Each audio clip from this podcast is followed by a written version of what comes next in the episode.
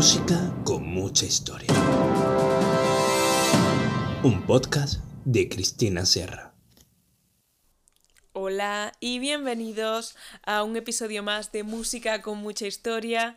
¿Qué tal estáis? Espero que bien. Ya estamos en el segundo capítulo de esta tercera temporada. Eh, y bueno, en primer lugar, quiero agradecer a Miguel Ángel González Molero por la composición de esta nueva introducción de nuestro podcast, que bueno, se ofreció a, a, tener, a, componerla y aquí la tenemos. Además, es de recordaros que ya conocemos a Miguel Ángel González Molero, que es compositor y musicólogo granaíno, además de pianista, y lo hemos tenido de invitado en algún episodio del podcast. Entonces, eh, centrémonos ya en qué vamos a hablar en el episodio de hoy. Pues en el episodio de hoy vamos a hablar de la ópera barroca francesa.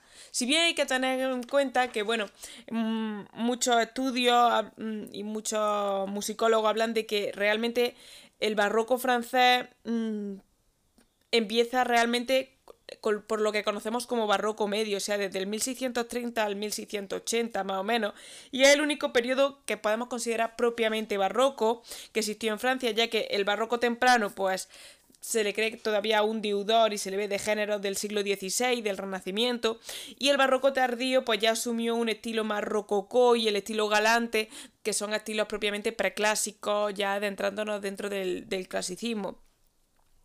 Pero bueno, sí que es verdad que, a grandes rasgos podemos encontrar prácticas propiamente del barroco como el uso de recitativos, del bajo continuo, que ya vemos durante la, la primera mitad del siglo XVII.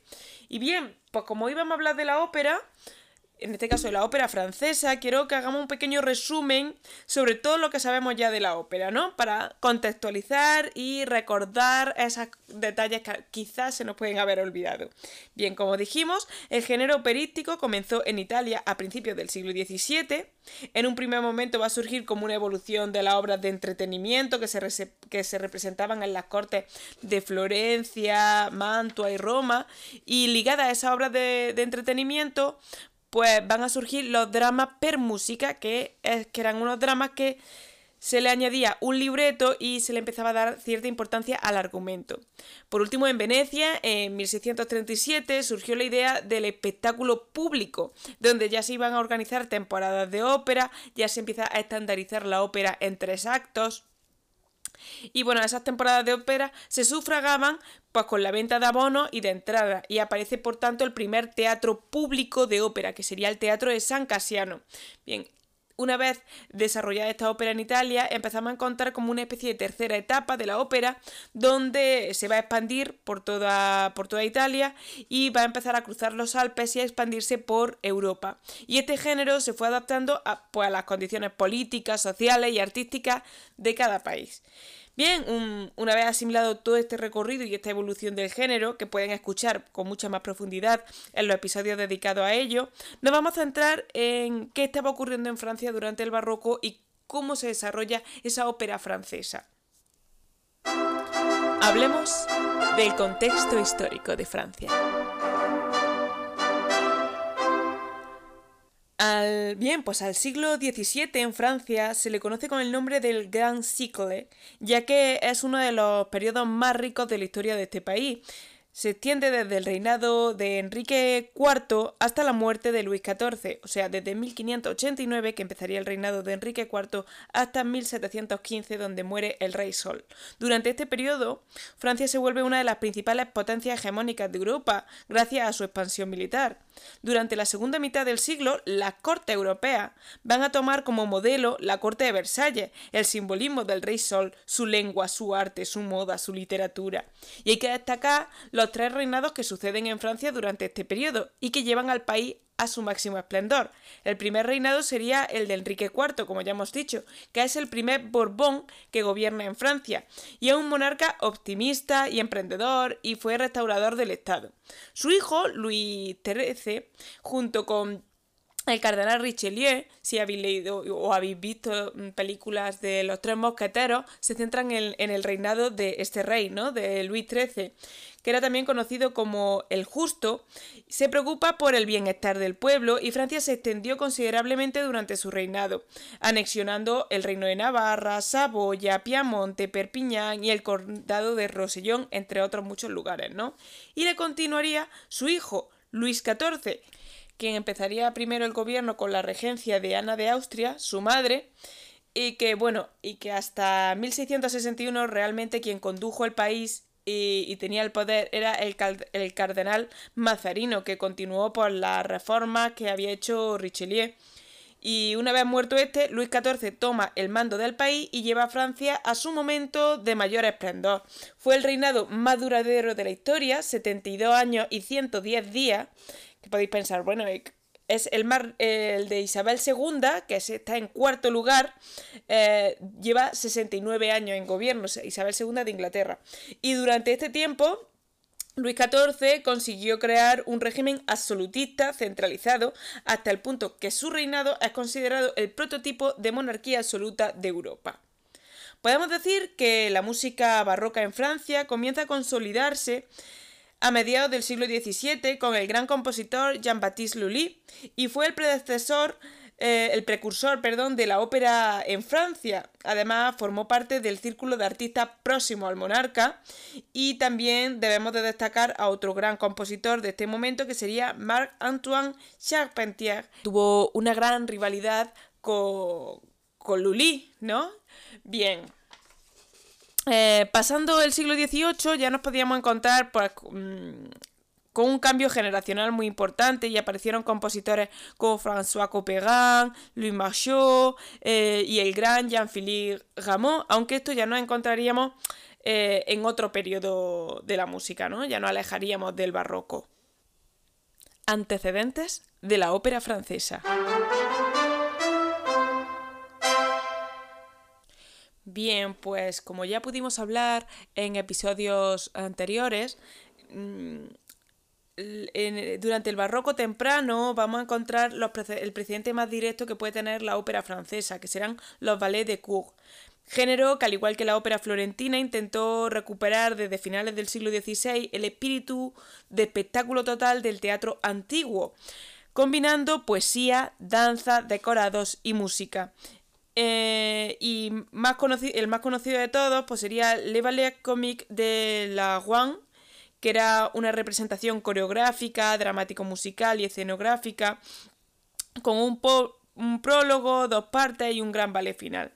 Durante los tiempos del cardenal Mazarino, se empieza a introducir en Francia la ópera italiana, que con su recitativo y aura y arias influirán en los ballets de cour.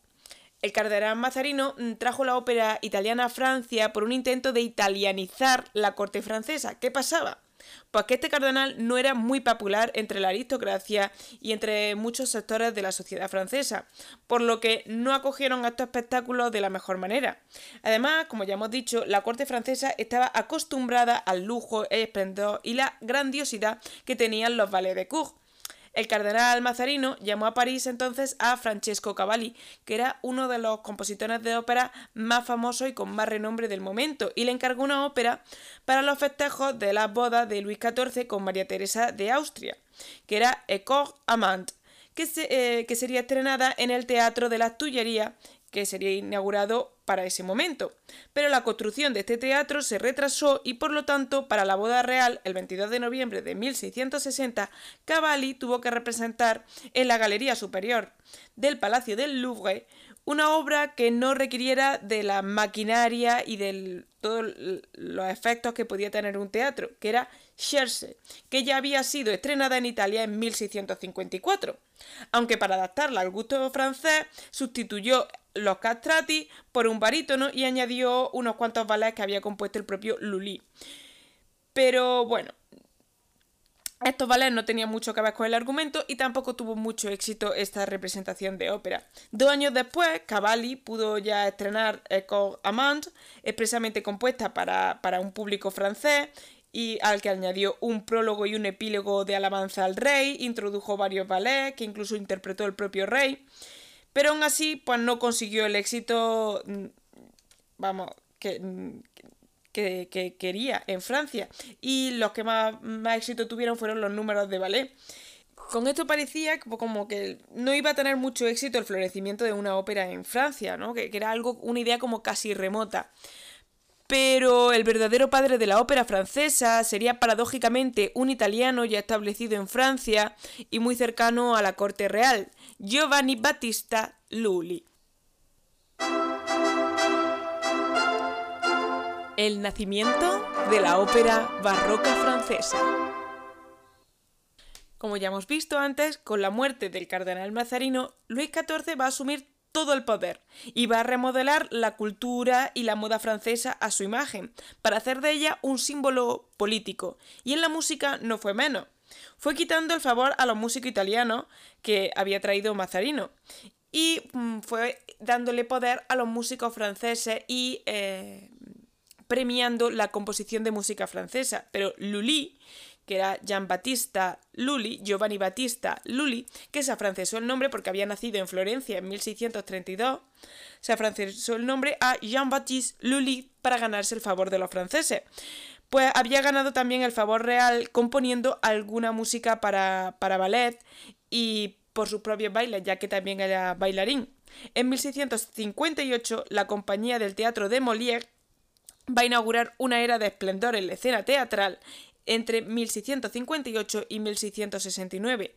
Y aquí se van a juntar los dos grandes que formarían, que, que unarían eh, el, esplendor de la música francesa y la literatura francesa. Lully conocía a Molière y juntos crearon varias comédies ballet, entre ellas Le Féchot de 1661, Le Mariage Forcé de 1664, Georges Dandan de 1668 y Le Bourgeois Gentilhomme de 1670, las cuales gozaron de gran éxito y popularidad. Por otro lado, hay que tener en cuenta que al rey era un gran bailarín y le, eh, un gran bailarín y le encantaba bailar, pero por problemas físicos se tuvo que retirar eh, del baile en 1671 y entonces fue dejando de subvencionar el ballet y fue cambiando su gusto y derivándolo a, algo más eh, teatral. Entonces, a imagen de la, Académie, Royale de Danse, que creó en 1661, el rey creó en 1669 la Académie Royale de Musique, con el fin de difundir la música de escena francesa al público de toda Francia, no solo de París, aunque, bueno, al final no lo consiguió y siempre se estuvo muy ligada a la ópera a, París. La primera ópera mm, francesa fue Ponom de 1671, compuesta por Robert Gambert y con el libreto de Pierre Perrin, quienes fueron los primeros en tener una licencia real para componer y representar ópera, con una duración de 12 años, aunque no les duró mucho, porque eh, el poeta Pierre Perrin tuvo un serio problema de deuda y fue encarcelado, y Lully intercedió por delante del rey y fue liberado a cambio de que Perrin y Cambert le cedieran sus privilegios de composiciones de ópera en 1672. Pero Lully no se conformó solo con eso. Al año siguiente amplió su licencia real y obtuvo el poder de negar la autorización de representaciones teatrales que contuvieran música con más de dos voces cantadas o seis violines, es decir, todas las representaciones que se parecieran a algo más de una gran ópera.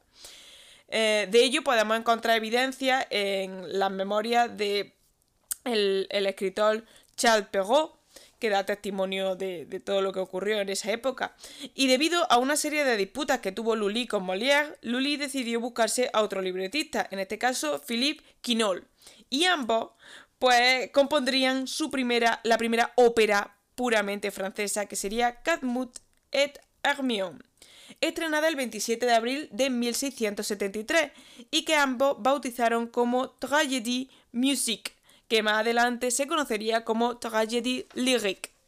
Se denominó así porque el propio Lully había querido precisamente pues, desmarcarse de, lo que era la ópera italiana. ¿No? porque estaba, era lo que estaba en boga en, todo ese momento en Europa y él quería mm, que no se pareciera en nada a, algo italiano.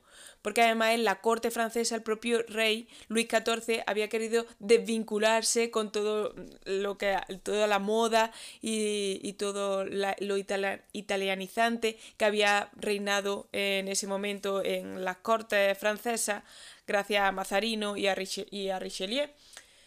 Eh, la tragédie en musique es el resultado de una fusión de elementos del ballet de cour, de la pastoral, de la pièce à machine y de la comédie y tragédie ballet. Como hemos dicho, sus creadores, tanto Lully como Quinault, pues querían hacer un género tan prestigioso como la tragedia clásica de Grecia y Roma y la tragedia clásica francesa de Corneille y Racine. Como ejemplo de esto último, la tragedia comporta cinco actos, que era como habían tenido hasta ese momento la tragedia francesa. Diferencia entre la ópera francesa y la ópera italiana. Bien, pues una de las principales mm, diferencias que encontramos de la tragedia musical con la ópera italiana era su compleja puesta en escena y su elaborado número de danza y ballet y por supuesto el aire solemne y majestuoso que otorgaba a cualquier tipo de, creación artística eh, dentro de París en la corte de Luis XIV. Además, Lully y Quinault dieron forma y estructura a esta tragedia musical que serían tomadas por los demás compositores. Los argumentos se inspiraron en la tragedia clásica francesa y en su historia de y mitos medievales. La estructura tenía cinco actos, a diferencia de las obras italianas que tenían tres actos. Y los protagonistas normalmente eran dioses, personajes mitológicos o, o héroes caballerescos. Y el patrón de cada acto incluía un aria, donde el, el protagonista expresaba sus sentimientos y un recitativo donde avanzaba la historia, además de intermedios mm, instrumentales en el que se unían danzas y actos corales. El acto final solía ser un divertissement con varias danzas, grandes coros y magníficos efectos visuales. Además contenía una obertura instrumental bastante solemne en tres movimientos que se repartían en lento, rápido, lento, a diferencia de las primeras oberturas de ópera que tenían la ópera italiana, que tenían rápido, lento, rápido, que será la estructura que luego triunfará y se llevará más adelante tanto para la composición de cualquier pieza que tenga tres movimientos. Eh, además de esta, de esta obertura, tenía un prólogo que introducía la acción y que también servía de alabanza al rey, aunque toda la ópera estaba incluida esa alabanza y esa mm, adoración hacia la figura de Luis XIV. Eh, bueno, también tenemos que hablar de la diferencia de que la, ópera italiana tendía, en poner en tendía a poner en valor la música y sobre todo la melodía del canto solista. Como ya vimos en el episodio anterior, lo principal era el bel canto y el virtuosismo de la voz del cantante, mientras que la tragédie lyrique eh, era más concebida como un espectáculo completo en el que intentaba poner en igualdad el texto, los decorados, el vestuario, la música, la danza, las luces y la maquinaria. Principalmente tenían muchísima importancia los papeles de la danza y del ballet, los grandes coros y algo que llamaban la maraville, que era el elemento fundamental, que era lo maravilloso, en lo que intentaban llevarlo todo a su máximo esplendor usando grandes efectos visuales gracias a las luces, a la maquinaria, creando elementos mm, como monstruos, dragones, eh, gigantes y diosas que podían entrar en el escenario y generar como mucho más efectos especiales, ¿no? Los intérpretes además debían de saber cantar y bailar, sobre todo los intérpretes principales de la ópera, y el recitativo francés era mucho más cantable debido al, propio idioma. Y luego tendremos que hablar de un elemento mm, muy importante, que es lo que ellos llamaban la melodía, que era como una eh, melodía continua que luego podríamos ver en el romanticismo en las óperas wagnerianas, que en el caso de la tragédie lyrique no era tan continua como en la ópera wagneriana romántica de después, sino, pero era mucho más marcada y le daba cierta continuidad a, esta ópera francesa. Por otro lado, como ya hemos dicho, eh, le daban muchísima importancia a los coros, que eran casi personajes secundarios dentro del propio argumento de la obra, y había una relativa mm, rareza en la área de solistas. Eh, que, bueno, en la ópera italiana se primaban la área solista porque dejaban mucho más eh, a la vista el virtuosismo vocal y los efectos vocales, mientras que en la ópera francesa eso le quitaban importancia porque el texto debía de ser comprendido por el espectador.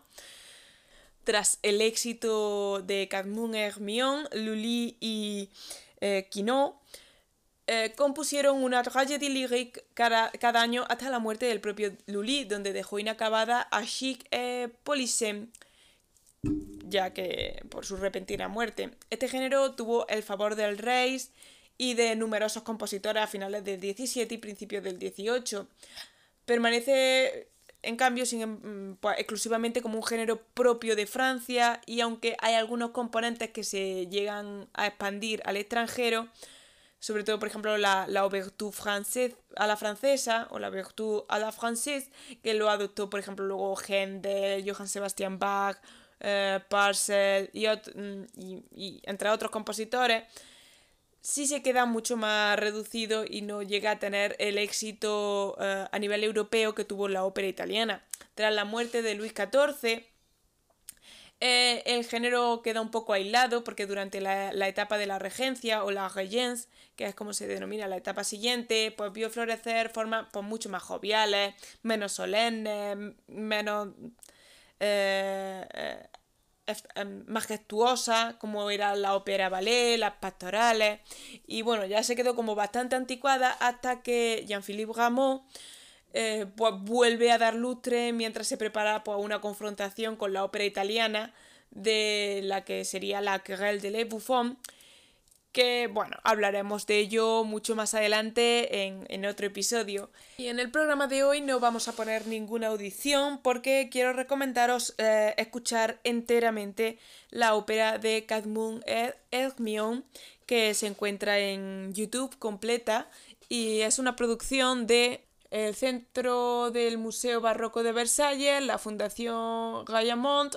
la Ópera de Rouen eh, el teatro de Caen y el poème y Le Poème Harmonique y que está dirigida por Vicente Dumestre.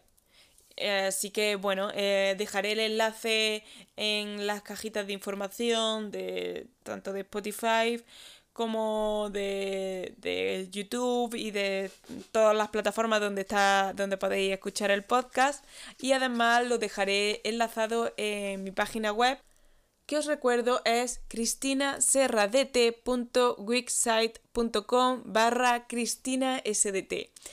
Además, si os ha gustado, os recuerdo que me podéis seguir en las redes sociales, en Instagram y Facebook, que soy eh, profe música Cris y que además si os gusta este proyecto y queréis apoyarlo desde lo que cuesta un café, tengo el Patreon donde me podéis eh, seguir y apoyar con una serie de ventajas para todos aquellos que quieran volverse en un auténtico mecenas. Y hasta aquí todo por hoy. Espero que os haya gustado, que lo hayáis disfrutado y que hayáis aprendido. Y nos vemos en el próximo episodio. Un saludo y adiós.